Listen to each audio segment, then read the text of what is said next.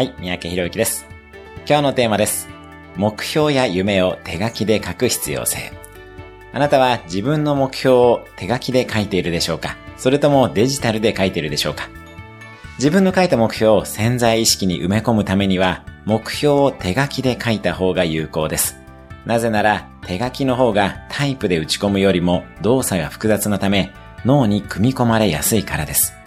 あなたも自転車の運転など、体で覚えたことはなかなか忘れていないかと思います。手書きで書くことによって脳に目標を埋め込んでください。できればその手書きで書いた目標は毎日見るようにしましょう。今日のおすすめ1分アクションです。目標を一つ手書きで書いてみる。目標を書いている人は10%、それを毎日見ている人はさらにそのうちの10%と言われています。